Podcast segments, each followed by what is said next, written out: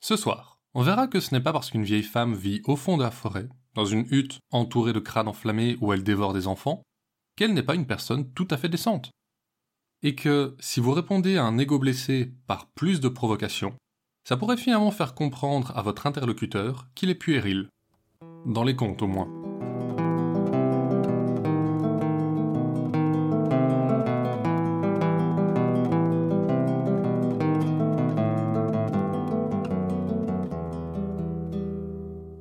Écoutez Contes des Soirs Perdus, l'émission qui vous fait découvrir les contes et mythes que vous ne connaissiez pas encore et vous replonge dans ceux que vous aviez peut-être oubliés. Avec ce septième épisode, Fais-moi confiance, on se plonge dans le folklore russe pour rencontrer Baba Yaga, la plus terrible des sorcières de Russie. Enfin, la plupart du temps en tout cas. Puis, on verra un conte faisant la part belle à l'esprit qui s'est étendu dans tout le Moyen-Orient avant de s'envoler avec la créature du soir vers la région des Grandes Plaines du nord de l'Amérique.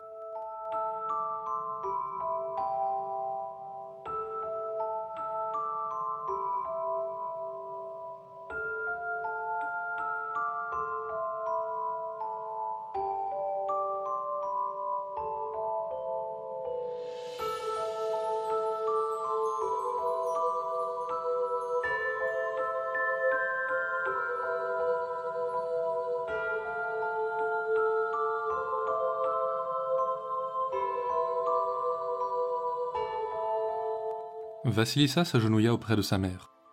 Depuis plusieurs semaines, la jeune femme n'avait pas quitté son lit. Sentant sa faim proche, elle avait demandé à ce qu'on lui amène sa fille. Elle tenta de mettre tout son amour dans ses derniers mots, assez pour durer une vie. Puis, avant de s'éteindre, elle offrit une poupée à son enfant.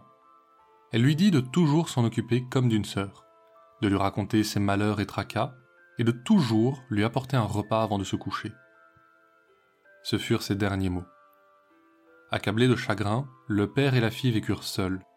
Mais l'homme, voyant son enfant grandir aussi malheureuse que lui, se souvint que lui, au moins, avait commencé sa vie heureux, et ne voulut pas qu'il en aille autrement pour sa fille. Il décida alors de se remarier à une veuve qui avait elle-même deux filles de l'âge de Vassilissa. Il se dit qu'ainsi, au moins, elle aurait des camarades avec qui jouer, et oublier sa peine. De son côté, Vassilissa s'occupait de la poupée avec soin, et chaque soir, avant de s'endormir, elle lui racontait ses tracas. Au début, elle ne parlait que de sa mère, mais elle eut bientôt bien plus à lui conter. En effet, la belle-mère était atroce, avec la si jolie petite fille qui faisait de l'ombre aux siennes. Elle grandit sous la férule de la marâtre et devint le souffre-douleur de ses belles-sœurs, qui la forçaient à s'occuper de toutes leurs tâches. Mais devant son père, elle n'était que rire et sourire, car elle pensait qu'il aimait sincèrement sa nouvelle femme et ne voulait pas le voir malheureux à nouveau. Malgré tout, elle devint une belle jeune fille, ce qui noircit encore la haine que lui portait sa belle-mère, et par imitation, ses belles-sœurs. Un jour, ces dernières décidèrent de lui jouer un tour. Un matin, alors que le père était parti à la ville pour quelque temps, elles allèrent voir Vassilissa et lui dire que pour une fois, elle s'occuperait des tâches ménagères. La jeune fille se méfia, mais se dit que quoi qu'il arrive, cela valait bien la première grasse matinée qu'elle ait connue elle n'aurait pu imaginer comme elle se trompait. Quand elle se leva, les deux sœurs débarquèrent en criant. Chère sœur, c'est terrible, le feu s'est éteint, et il n'y a pas d'allumette dans la maison. Nous allons mourir de froid si on ne le rallume pas. L'autre poursuivit. On dit que Baba Yaga a toujours du feu qui brûle autour de sa hutte. Tu pourrais aller lui en demander. Vassilissa prit peur. Tout le monde savait que Baba Yaga était une sorcière, et qu'elle avait des dents de fer pour mieux dévorer les enfants. Mais il fallait en effet aller chercher du feu, et elle savait que ses sœurs n'iraient pas. Elle monta pour s'habiller chaudement, et juste avant de partir, elle prit sa poupée, qu'elle cacha dans sa robe. Elle marcha longtemps dans le vent glacial. Même si elle avait dormi plus tard que d'habitude, il faisait encore nuit, et la neige épaisse rendait chaque pas aussi pénible que de monter un long escalier. Après plusieurs heures, elle entendit un bruit de galop, un cavalier, vêtu entièrement de blanc et monté sur un cheval immaculé, passa près d'elle à toute allure, puis disparut entre les arbres. Aussitôt, le ciel noir s'ouvrit et laissa monter la clarté de l'aube. Un peu plus tard, elle entendit à nouveau un bruit de galop, et cette fois, un cavalier tout habillé en rouge la dépassa, monté sur un cheval d'un roux flamboyant. Alors, le soleil monta au-dessus de l'horizon, et la journée commença à se réchauffer.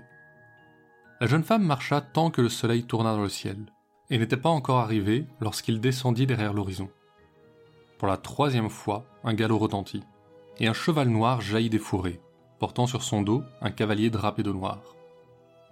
Alors qu'il s'en allait, le soleil disparut, et la nuit dévora le ciel. Mais dans l'obscurité, brillaient encore quelques lueurs au loin. Quand elle se fut approchée, elle vit une hutte au milieu d'une clairière, entourée d'un cercle de pieux. Sur chacun était monté un crâne, et de leurs yeux sortaient des flammes qui éclairaient les environs. Rassemblant tout son courage, Vassilissa s'approcha et frappa à la porte. Baba Yaga vint lui ouvrir. La sorcière était une vieille femme, petite et courbée, ses cheveux blancs tombant très bas dans son dos. Que me veux-tu, petite Notre feu s'est éteint, Baba, et mes belles sœurs m'ont demandé de venir en chercher chez vous. Elles ont été assez malignes pour ne pas venir elles-mêmes. Très bien, voilà ce que je te propose. Je te prendrai à mon service pendant deux jours. Si tu es une bonne servante, je te donnerai ce que tu es venu chercher. Sinon, tu seras l'invité d'honneur à l'heure du repas. Et sur ces derniers mots, la sorcière eut un sourire mauvais qui dévoila ses dents de fer. Elle fit entrer Vassilissa et lui montra sa chambre. Mais la jeune femme ne put dormir, tant elle craignait ce que la sorcière allait lui demander le lendemain. Elle se confia à sa poupée et pleura beaucoup jusqu'à ce que le soleil finisse par se lever. Baba Yaga débarqua alors dans la chambre et l'emmena jusqu'à une grande pièce où s'entassaient quelques sacs. Dans ces sacs sont mélangés des grains de seigle et d'orge. Mais je déteste l'orge. Trie-les un par un et gare à toi si je trouve un seul grain d'orge parmi le seigle. Et sur ces mots, la sorcière monta dans l'énorme mortier qui attendait près de la porte et s'envola. C'est seulement à cet instant que Vassilissa remarqua que par l'ouverture, elle apercevait la cime des arbres.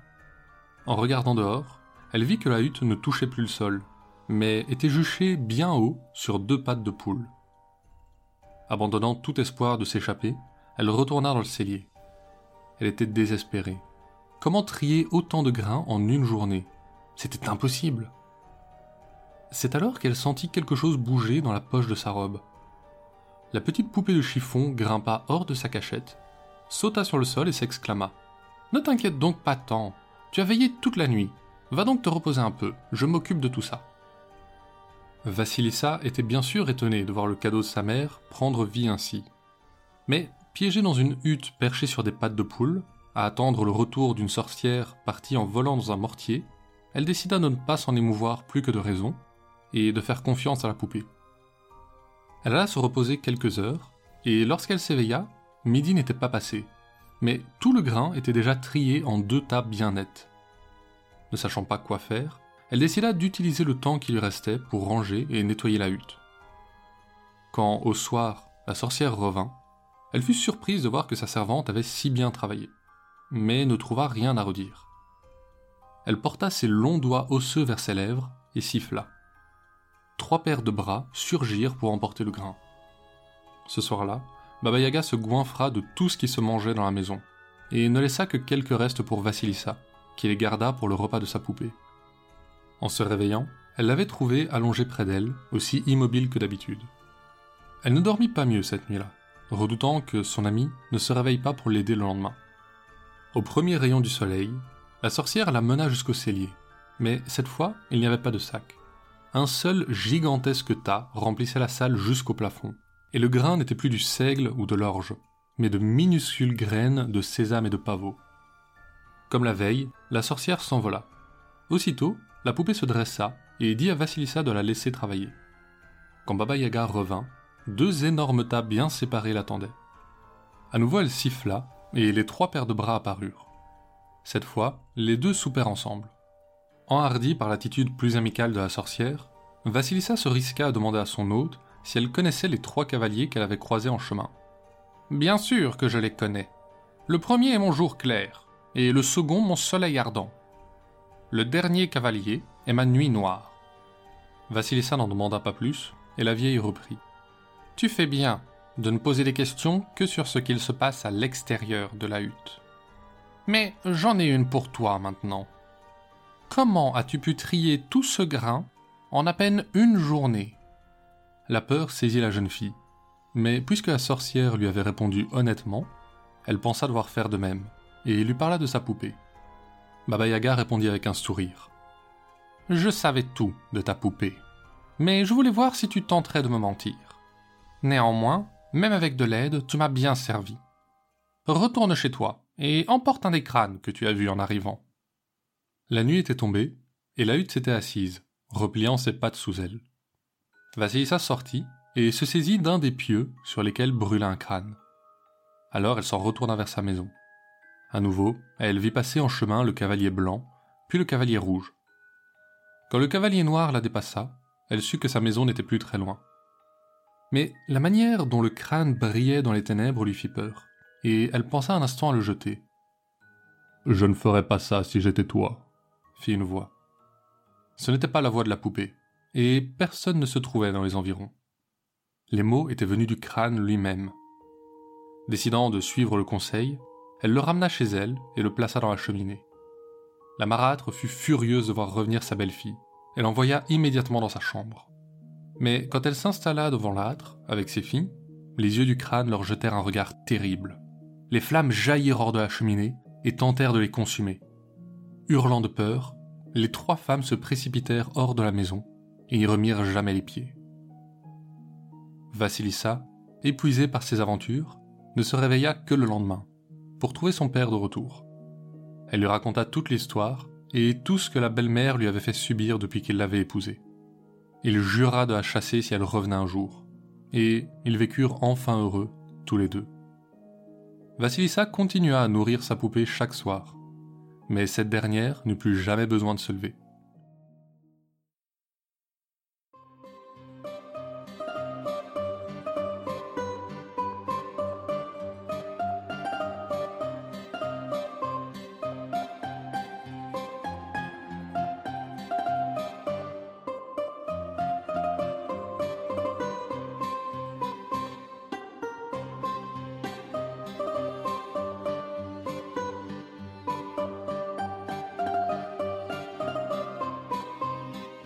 Ce jour-là, il se passait quelque chose d'extraordinaire dans la campagne.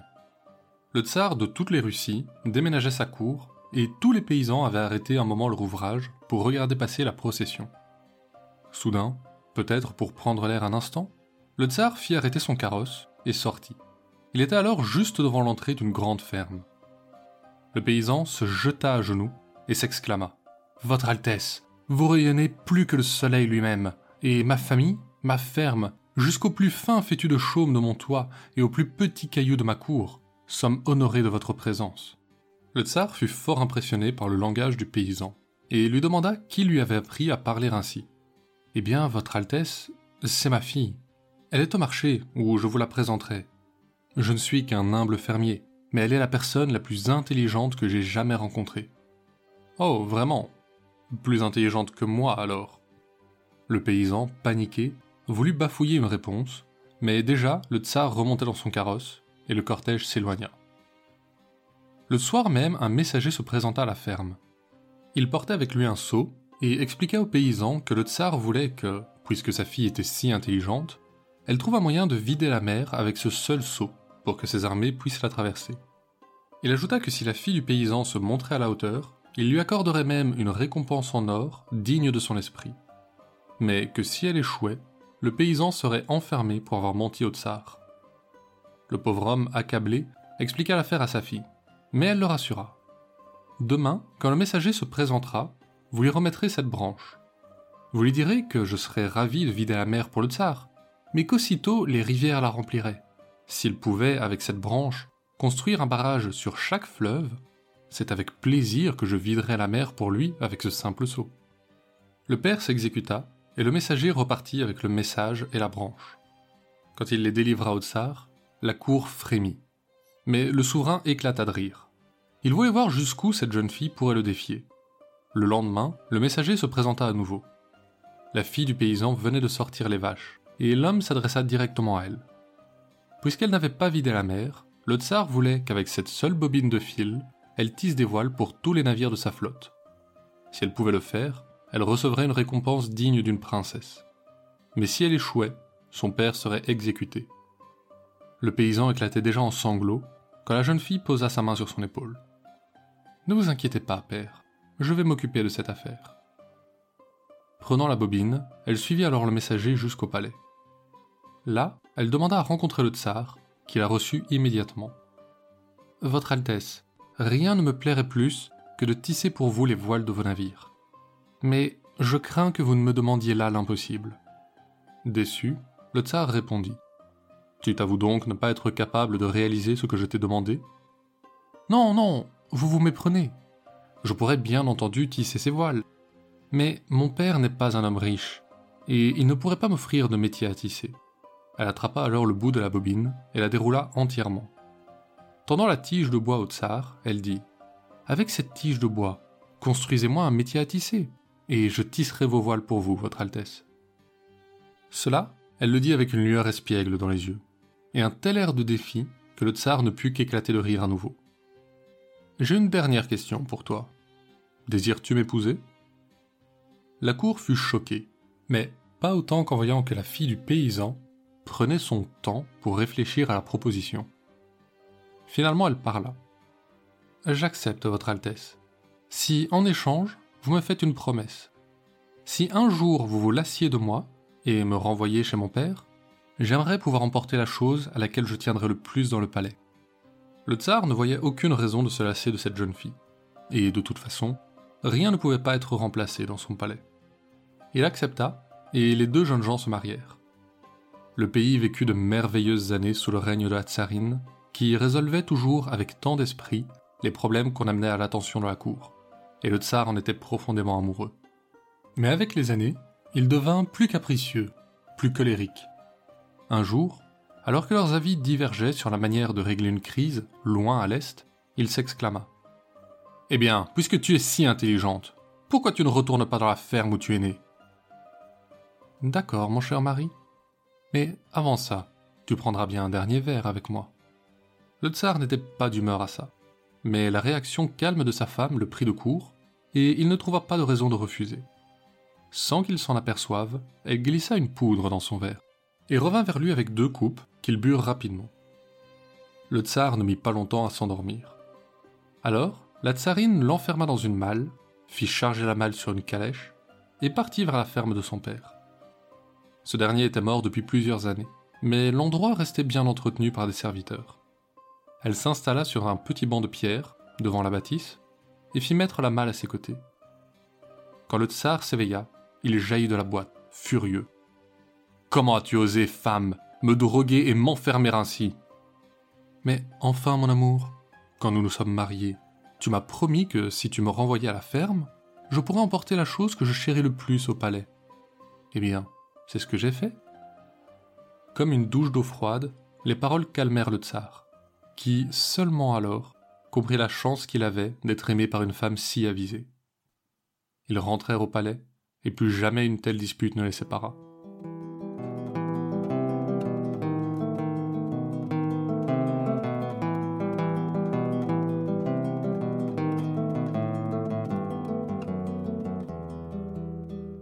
Imaginez, vous vous promenez dans les grandes plaines de l'Amérique du Nord, quand soudain une ombre tombe sur vous. Un gigantesque oiseau plane dans le ciel, ses ailes si grandes qu'elles cachent le soleil. Soudain il bat des ailes, et un craquement de tonnerre déchire le ciel. À sa suite viennent vent, pluie et éclairs. L'image a de quoi impressionner. C'est peut-être pour ça que le mythe de l'oiseau tonnerre existe chez une bonne partie des tribus amérindiennes. Il varie beaucoup passant même selon les légendes d'une unique créature à une race entière d'oiseaux géants, mais garde toujours un lien avec les orages. Certaines légendes veulent qu'à l'origine, l'oiseau tonnerre était un rapace respecté de tous, et que pour le récompenser de sa bonté, les esprits du tonnerre lui accordèrent le pouvoir de les invoquer en suivant un rituel complexe. Mais, ivre de ces nouveaux pouvoirs, l'oiseau aurait commencé à les invoquer à tort et à travers, respectant de moins en moins le rituel.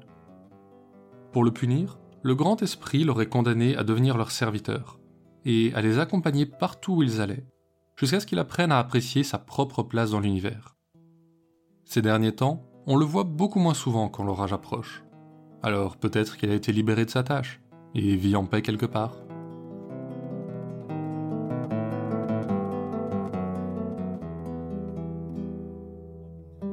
L'astucieuse fille du paysan possède une variante arabe dont les énigmes sont différentes, mais la version russe semble être la première. Ne vous privez cela dit pas d'aller lire l'autre version, elle s'apprécie tout aussi bien. Quant à Vassilissa la très belle, c'est un des plus célèbres contes russes mettant en scène la sorcière Baba Yaga. Mais on la recroisera sûrement dans un prochain épisode. En tout cas, c'est tout pour ce soir. Conte des Soirs Perdus est une création de Lloyd Blake avec l'aide de Billiana Blake. Un nouvel épisode sort tous les jeudis sur vos plateformes de podcast préférées, notamment Spotify et Deezer. Entre-temps, vous pouvez nous suivre sur Facebook et Instagram pour encore plus d'anecdotes sur les créatures du folklore. La semaine prochaine sera dédiée au folklore amérindien des Grandes Plaines. On verra que l'aide peut surgir de n'importe où, y compris d'un énorme caillot de sang de bison, et que même si ta sœur a tenté de te dévorer, ça reste peu sympathique d'essayer de la brûler. Quant à la créature du soir, vous aurez le privilège de faire la connaissance d'un célèbre esprit de l'île d'Emeraude.